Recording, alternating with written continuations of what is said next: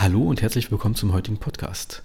Wir sprechen heute über Vertipreps. Und zwar, äh, Hintergrund ist, dass äh, ich hatte schon meine ersten Coaching-Gespräche und äh, einer hat gefragt, was ich eigentlich von diesen ganzen Vertipreps halte. Und lustigerweise fand auch ein anderer Kumpel von mir, dass in Deutschland das Thema so, obwohl das bei Facebook heiß hergeht, gar nicht so wirklich beachtet wird. Und deshalb äh, habe ich mich entschlossen, mal ein paar Fälle bei Facebook rauszusuchen. Also ihr müsst selber, bei, um diesen Podcast wirklich komplett genießen zu können, am Computer zu sitzen auf die Website äh, gehen von Saure Zähne. Dort habe ich ein paar Links platziert zu Fällen. Und der erste Fall ist gleich von Pascal Vernuti, Unforrulable. Ich finde ihn ganz interessant, äh, weil Pascal kann gut bestimmte Sachen machen. Ich mag ihn persönlich nicht so. Mittlerweile gehört er ja zu einem der Top-Influencer in der Zahnmedizin, was schon krass ist. Und wenn man sich jetzt mal den Fall anguckt, ich probiere auch parallel gleich ein Screen äh, aufzunehmen, sieht man hier, da ist der Unforrulable.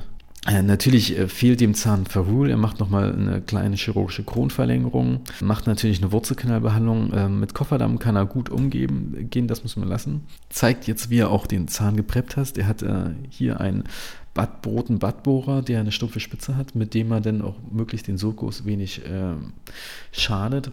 Und wenn man jetzt weiterklickt, äh, sieht man dann auch schon, dass auch an dem Molaren eine, eine Stufe vorhanden ist und er dort auch äh, sehr minimal Zugangskavität hat und den dann äh, vertikal preppt. Es ist immer schön zu sehen, wie er dann zeigt mit, seinem, mit seiner Messlehre, wie das Ganze denn hier aussieht. Ja, wie viel wer wirklich weggepreppt hat und das ist natürlich interessant. Von 9 mm für Rule äh, hat am Ende noch 8,6 mm, was schon gut ist, kann man sagen. Und dann Ganze hat er es gepreppt. Wenn man sich natürlich seine Preps äh, anschaut, er mag immer bei äh, Endos, ich verstehe es eigentlich nicht, immer diese Teilschraubstifte, Radix-Anker, kann jeder sehen, wie er will. Er steht halt super drauf. Macht auch gerne auch nochmal so eine Rotationssperre in den Molaren rein. Das ist eine Sache, die kann jeder sehen, wie er will. Aber das ist auch so eine typische Sache. Da wird auch gerne oft gefragt dann online, wozu machst du das? Und es sind fast äh, warten um auf Fragen. Die Abformung sieht natürlich schön aus. Ja, dann macht er äh, das Implantat rein. Das ist interessant. Das ist, so ein Schritt in ihrem Protokoll, dass sie mit FitChecker nochmal die PrEP äh, testen. Man sieht es auch gleich nochmal äh, in einem späteren Bild dass er dann äh, direkt das nochmal zeigt, das mit dem Fit-Checker. Und dann natürlich, ich weiß nicht, warum er hier nochmal die äh, Kronen einsammelt, aber ich mache auch nicht so viel Implantate, wahrscheinlich damit die ganze Implantatgeschichte dann nochmal wieder eingesammelt werden kann. Und sehr viele Fotos, ähm, das, was natürlich schön ist, ist super durchdokumentiert der Fall. Zum Schluss zeigt er natürlich immer sehr gesunde gegenwärtige Verhältnisse. Bei den Tomorrow-Leuten ist es auch so ein bisschen so ein Ding, die wollen immer ein Post-Op X-Ray, am besten Bitewing, wo man natürlich alles sieht. Das war schon der erste Fall von ihnen. Das ist schon mal interessant, um zu sehen, wie das Ganze vertikal aussieht. Jetzt gehen wir zum nächsten Link. Äh, da, Im Prinzip ist das die Shoulderless Prep. Hier zeigt er jetzt, wie er so ein Zahn prep. Das finde ich ganz interessant. Im Prinzip sind das ja alles Flammenbohrer, äh, dass man mit der Flamme alles macht, damit er möglichst wenig, wie man deine, deine Birne, um den, die Okklusalfläche zu reduzieren und zum Schluss natürlich mit einem Badbohrer, äh, um alles zu machen. Und dann hat er, rundet er die Kanten ab, nimmt dann auch einen roten Badbohrer nochmal, um das alles zu finieren, geht, bricht natürlich die Kanten und dann sieht das am Ende so aus. Das ist natürlich jetzt ein schönes Bild, kann man wirklich sagen.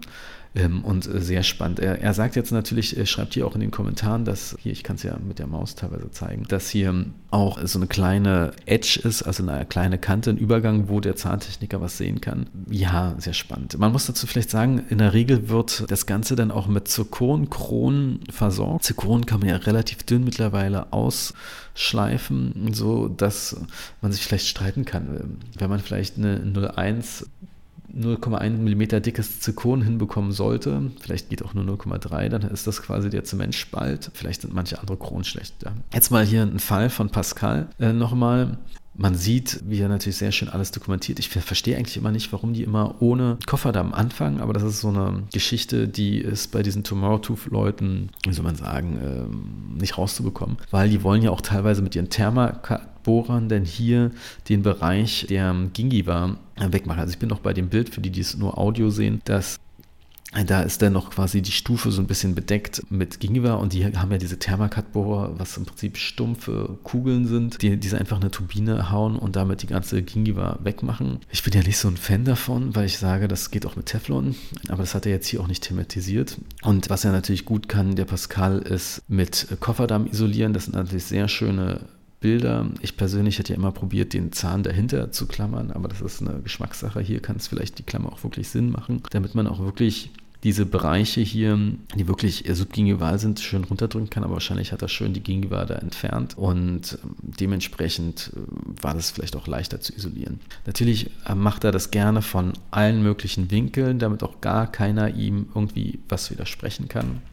Hier natürlich seine Margin Elevation, einfach Freehand mit Flow. Dann macht er natürlich auch an den Nachbarzähnen auch noch viel Zahnmedizin. Das ist jetzt eine Vertiprep. Und jetzt ist natürlich auch wieder so ein Klassiker, so ein Pascal-Klassiker. Jetzt gibt es plötzlich wieder ein neues, das ist von Februar, vom 9. Februar, jetzt gibt es plötzlich auch ein neues vertikales Design, wo ich mir auch denke, so kommt Leute, ja, jetzt ist das Verti hier oben eine Stufe. Ich meine, wenn man jetzt sagt, okay, für den, für die ganzen Leute, für die Tomorrow Tooth Leute, ist es heilig, dieses PCD, Perical Cervical Dentin, also dort, wo das Dentin eher am dünnsten ist, zwischen einer Schmelz-Zement-Grenze, hm, da wollen sie möglichst viel Dentin erhalten, weil sie der Meinung sind, dass das äh, dementsprechend am längsten hält halt biomechanisch. Ist vielleicht wirklich was dran, wenn man eine krasse Stufe teilweise so reinhaut. Braucht man ja dann wieder Stift und alles, damit das alles funktioniert. Aber es ist natürlich so ein typisches Ding, dass die jetzt plötzlich sich was Neues ausdenken, um das Ganze vielleicht doch nochmal wieder zu verkomplizieren. Ja, das ist das Endbild ja, und natürlich viele Seitenbilder, um die Leute zu überzeugen. Ja, man muss vielleicht auch wissen, gerade wenn man sich diese Prep anguckt und jetzt denkt, Mensch, da, das Zahnfleisch sieht ja super aus, diese Verti-Prep muss ja super funktionieren. Der Pascal formt nicht gleich im selben Termin ab. Machen wir uns nichts vor. Ja, der macht immer noch mal Provisorium und damit sich das Zahnfleisch erholt. Deshalb darf man bestimmte Sachen nicht überbewerten. Es gibt auch Leute, äh, wie der, der Massimo Massa oder wie er heißt, die dann auch teilweise in derselben Sitzung abfallen und dementsprechend, wenn sie Fotos zeigen, nicht so schöne Gegenüber haben, aber das dann später natürlich super wird. So, jetzt ist, war das jetzt erstmal so ein bisschen Pascal-lastig. Pascal ist ein starker, mit diesen ganzen Tomorrow-Tooth-Leuten ist das natürlich ein starker Avocado, fast ein bisschen dogmatisch. Propagieren sie das?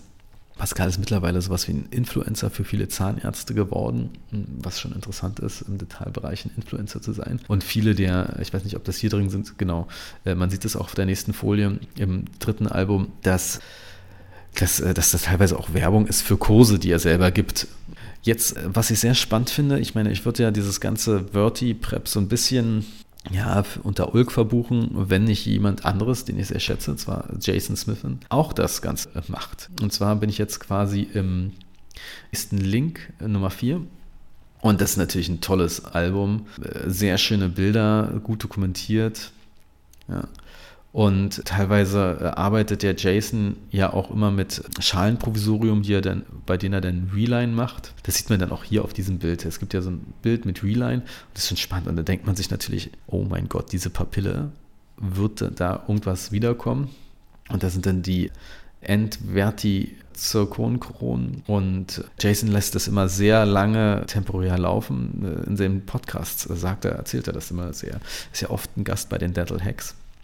Und da sagt er das, dass er es gerne reinmacht. Und hier bin ich jetzt bei dem Bild, wie er das zementiert. Und, und das sieht natürlich gut aus, seine Arbeit. Und wenn er dann auch dann noch so ein bisschen so ein Follow-up ein paar Monate später macht und dann so richtig schön sieht, wie die Papille dann wieder hier ist, ist natürlich ein absoluter Traum. Ja, er macht auch gute Bilder. Und wenn man sich immer den, das Vorher-Nachher ansieht, ist das natürlich manchmal äh, super krass. Man sieht natürlich auch, er hat ein bisschen mit Komposit hier auch gearbeitet. Ich finde es übrigens ganz lustig, wenn man immer so ein bisschen hin und her mit diesen Bildern geht. So, gehen wir ins nächste Album, Prep-Album von Jason. Hier hat er anhand auch quasi seine Bora-Sequenz gezeigt, anhand eines Frontzahns. Er nimmt quasi eine äh, schwarze Flamme, mit der er dann erstmal das Ganze vorarbeitet, Orientierungsrillen reinsetzt. Dann geht er mit einer blauen Flamme, macht er die Approximalräume. Ja, Jason sagt übrigens in Podcasts auch immer, dass dass diese Verti-Preps gar nicht so einfach sind, wie es immer gesagt wird. Man muss sehr aufpassen, welche, äh, dass man die Bohrer richtig anguliert und so weiter. Und es ist jetzt nichts Einfaches und es hat bestimmte klinische Vorteile laut ihm. Ist auch interessant, dieser Bohrer, den ich weiß nicht, wie man den nennen sollen, damit flacht er halt alles ab nochmal. Geht dann teilweise sogar macht sich wahrscheinlich auch eine Orientierungsrille irgendwie lingual oder das ist ja palatinal. Dann geht er halt weiter mit den Flammenbohrern rein und eigentlich jetzt kommt der spannende Part, wo jetzt schon das inzisale Drittel quasi reduziert hat. Als nächstes wirklich das mittlere Zahndrittel präpariert. Ja, und das ist wahrscheinlich das, was er meint mit Verti, dass das gar nicht so einfach ist, dass er dort erstmal was reduziert, zirkulär. Und dann äh, hat er hier, hier sieht das erst so aus, als würde er den Zahn so ein bisschen aus dem Cavo-Modell, also es ist jetzt kein Cavo-Modell, das wird ja mal Dentaform genannt in Englisch, rausdrückt. Aber hier hat er einfach Bereiche noch gar nicht präpariert. Nämlich das kommt jetzt zum Schluss. Da geht er dann nochmal, hier hat er den jetzt aber rausgenommen, würde ich sagen, dass er dann direkt quasi relativ steil den Bohrer hält, im sulkulären Bereich und denn das Ganze dann quasi nachbearbeitet oder vielleicht auch so eine Art, ich weiß nicht, kleine Stufe oder ob es wirklich tangential ist, rein präpariert. Das ist schwer zu sehen auf den Bildern. Zum Schluss wird das dann nochmal finiert. Ja, und äh, er geht natürlich auch palatinal rein mit dieser Birne. Und zum Schluss, ich weiß nicht, jetzt müsste es gleich kommen, dass er direkt, genau hier, dass er direkt hier das dann auch nochmal mit äh, Art Softflex-Scheiben, das sind glaube ich die von Cosmodent jetzt, ähm, abrunde. Und natürlich viele Fotos von dem Ganzen und das ist natürlich spannend. Zum letzten Album, das hat jetzt gar nichts mehr mit Vertiprep zu tun, aber ich will es einfach trotzdem zeigen, weil Jason ist eigentlich bekannt für richtig gute Komposite, oder ist bekannt geworden für Komposite. Das Keramik kam später und jetzt ist so ein Fall, da kam sie halt, äh, oder die Patientin, ich nehme mal an, das ist eine sie, ja, wir sagen es einfach mit so einem schönen äh, braunen, braunen Spot. Und das ist immer die Frage, wir machen das. Und dann schreien immer natürlich mal Infiltration, Infiltration, obwohl natürlich sowas hellweißes natürlich schwierig ist. Und das ist hier polarisiertes äh, Bild garantiert. Und die hat das ja komplett weggepreppt und dann mit Komposit aufgebaut. Was denn schon krass ist in gewisser Weise. Interessant finde ich dann manchmal auch, wenn man so hier die Kommentare liest, zum Beispiel, dass er zwei Schmelzschichten hier drauf macht. Also die erste Schmelzschicht diese bisschen weiße Effektfarbe und dann nochmal eine zweite Schmelzschicht. Schon sehr spannend und das ist dann das Endergebnis. Das sieht natürlich äh, super aus. Gerade wie er diese weißen Linien vom Nachbarzahn kopiert hat und absolut klasse. Und dann auch hier mit diesem bisschen Malfarbe diese Strukturen kopiert hat. Wenn man ganz kritisch ist, sieht man natürlich auch hier eine Art Übergang. Er hat jetzt auch keinen Infinity Edge, wie es so schön heißt, also sprich, äh, das nicht vinierartig gestaltet, sondern hat sich dann eher den Übergemacht. Das machen ja manche, dass die es vinierartig gestalten, aber es einfach diesen Rand, dass der nicht so stark sichtbar ist. Kann man sich natürlich selber drüber streiten, aber es sieht auch wieder aus wie ein polarisiertes äh, Bild und das ist natürlich ein absoluter. Gut, ich wollte natürlich über Verti-Prep sprechen und äh, bin jetzt quasi doch im Kompositbereich gelandet. Das ist für mich immer vollkommen okay. Ähm, jetzt habe ich selber Erfahrung mit Verti-Preps ich habe im Prinzip keine, weil erstens mache ich ja relativ wenig Zahnersatz. Ich dachte mal eine Zeit lang, das könnte eigentlich eine interessante Sache sein. Ich, manchmal überlegt man sich ja so Konzepte. Gerade in Zeiten von äh, Auslandszahnersatz oder wo es zu günstig äh, Zirkon gibt, könnte man jemand sagen, pass auf, ich mache nur noch Tangentialpreps oder Vertipreps, wie man es jetzt nennt, und mache dann Zirkon Kron drauf. Das könnte vielleicht, also damals dachte ich, dass es relativ einfach ist, vielleicht so eine Tangentialprep.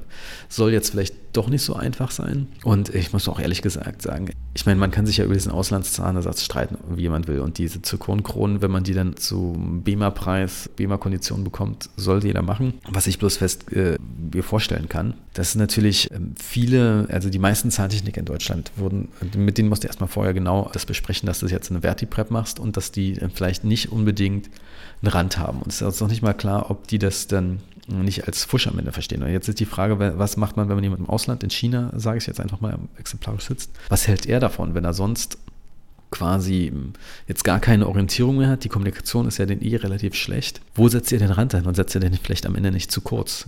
Ja, und das ist natürlich ein Pro Problem, das da interessant sein könnte.